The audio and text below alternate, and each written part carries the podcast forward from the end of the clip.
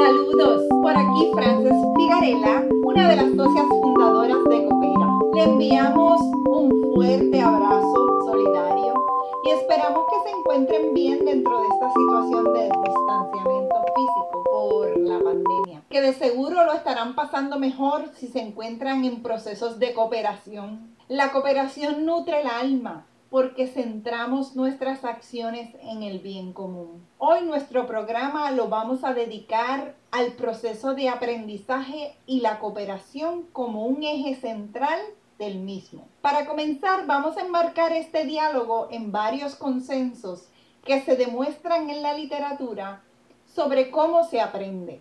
Por mencionar algunos, vamos a destacar tres consensos. Número uno, el aprendizaje es un proceso activo en el cual el aprendiz construye sus ideas o conceptos basándose en su conocimiento actual y el pasado. Número dos, el ser humano construye su propio conocimiento a través de la experiencia. Y número tres, la construcción de conocimiento requiere la negociación social de nuestros aprendizajes. Si aceptamos estos tres supuestos del aprendizaje desde la perspectiva constructivista, debemos reconocer que necesitamos que en los procesos educativos las personas se involucren, asuman un rol activo y utilicen sus conocimientos previos para activarse en lo que desean aprender. En fin, que las actividades educativas sumerjan a las personas en reales experiencias que tengan relevancia para sus contextos, que apelen a sus saberes y hasta sus ideas erróneas. ¿Y qué queremos decir con eso de ideas erróneas o ideas alternativas? Nos referimos a ideas que las personas han construido a base de su experiencia, pero que las personas expertas en esos temas, los que han estudiado mucho un tema, identifican esas ideas como equivocadas. Por dar un ejemplo, una persona puede creer que el planeta es plano a base de sus experiencias cotidianas porque no conoce estudios ni experimentos que demuestren lo contrario, pues creen que el planeta es plano. Pero en realidad esos estudios, esas investigaciones demuestran que el planeta es una esfera. Así que llamamos ideas alternativas o erróneas a ideas que ya se han probado que no son correctas pero que una experiencia cotidiana, sin mucho profundidad, estudio ni experimento, pues las personas construyen esas ideas y viven con esas ideas equivocadas. Nos parece mejor llamar las ideas alternativas, pues con mayor estudio, con mayor exposición a esos fenómenos, las personas pueden transformarlas y reconstruirlas. Regresando a las actividades educativas, nos referimos a que éstas deben apelar a los saberes y a las ideas alternativas de los aprendices para confrontarlas con las nuevas ideas que intentamos que aprendan. Pero además de promover eso, las actividades educativas deben requerir que los aprendices interactúen con esos fenómenos e interactúen con otras personas. Esto quiere decir que las y los educadores o formadores que diseñen actividades educativas necesitan planificar y facilitar experiencias de aprendizaje significativas para todos y todas los aprendices. Esto implica que lo que se está aprendiendo se valore por el aprendiz, le sirva, sea pertinente porque el aprendiz lo conecta con su realidad de vida y lo considera necesario mientras que la actividad educativa también facilita la interacción entre ellos, entre los aprendices y entre los aprendices y el facilitador del aprendizaje, para poder negociar ese proceso de construir conocimiento o negociar lo que han logrado aprender.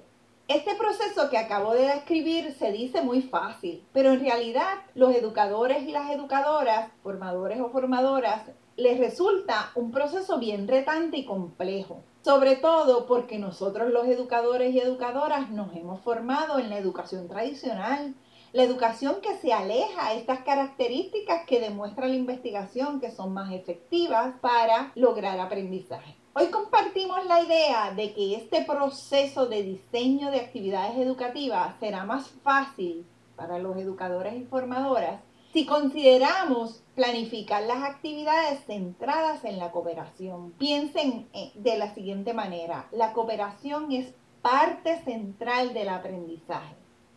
O sea, que si consideramos el proceso de aprendizaje como un proceso de cooperación genuina, el acto de cooperar redundará en mayor aprendizaje. Como dice Van der Velde, la educación no se trata de depositar conocimientos ni de concientizar a otros, sino más bien de crear o construir oportunidades de aprendizaje significativos para todos y todas. Y es que un acto de cooperación genuina necesariamente y en esencia, dice Van, de Velde, es y será un acto educativo. Entonces nuestra propuesta es que consideremos la cooperación genuina en los contextos de aprendizaje. Esto nos llevará al aprendizaje significativo planifiquemos y fomentemos la cooperación como un proceso de establecer relaciones constructivas de apoyo mutuo durante el aprendizaje. Algunas ideas de Van der Velde sobre la cooperación genuina. Él plantea que esa cooperación genuina requiere unos pilares, que hoy vamos a explicar solo tres de ellos. Número uno, el arte de escuchar. Número dos, la voluntad de compartir. Y número tres, el compromiso. Número uno, el arte de escuchar. Este pilar de escuchar lo podemos explicar como la apertura a la escucha activa para conocer las ideas, los saberes y las necesidades de los otros. El número dos, la voluntad de compartir. La voluntad de compartir se debe traducir en el deseo y la acción de ser parte de un colectivo y para ese colectivo buscar el bien común, y el tercer pilar, el compromiso, es la decisión de asumir la postura de responsabilidad y compromiso con los otros. Así pues, en todo contexto donde exista la cooperación genuina, existen al menos estos tres pilares, la escucha, el compartir y el compromiso con el colectivo. Entonces, si promovemos la cooperación genuina, Dentro de las actividades educativas, el acto mismo de cooperar será una forma de educarnos. Y es que todo esto que he mencionado tiene mayor significado cuando recordamos a Freire. Nadie educa a nadie, nadie se educa a sí mismo.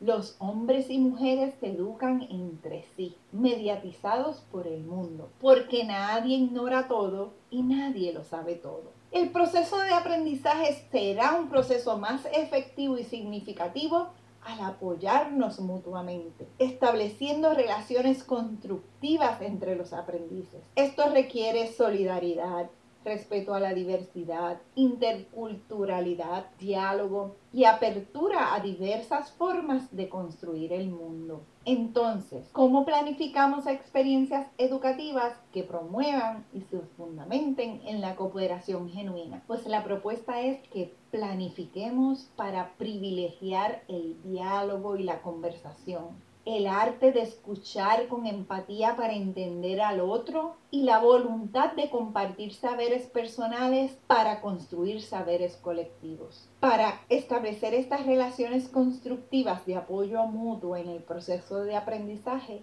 promovemos algunos principios pedagógicos, la participación activa del aprendiz, el respeto y valoración de los saberes que traen y la interacción entre aprendices. Si lo esbozado en este programa te pareció útil, te invito a suscribirte y hacer este tu podcast favorito, Dialogando con Coopera. Búscalo en tu plataforma favorita de manera que recibas la notificación inmediatamente se publique el próximo programa. Si consideras importante que algunos de tus conocidos o conocidas escuchen este programa, envíale el enlace del podcast. Mientras que si necesitas conocer más de Coopera, sus servicios y productos, te invitamos a visitar nuestra página web coopera.coop, seguirnos en la página de Facebook bajo el nombre de Cooperativa Coopera o en Instagram o en Twitter. Escríbenos a Cooperativa Coopera, cooperativacopera.gmail.com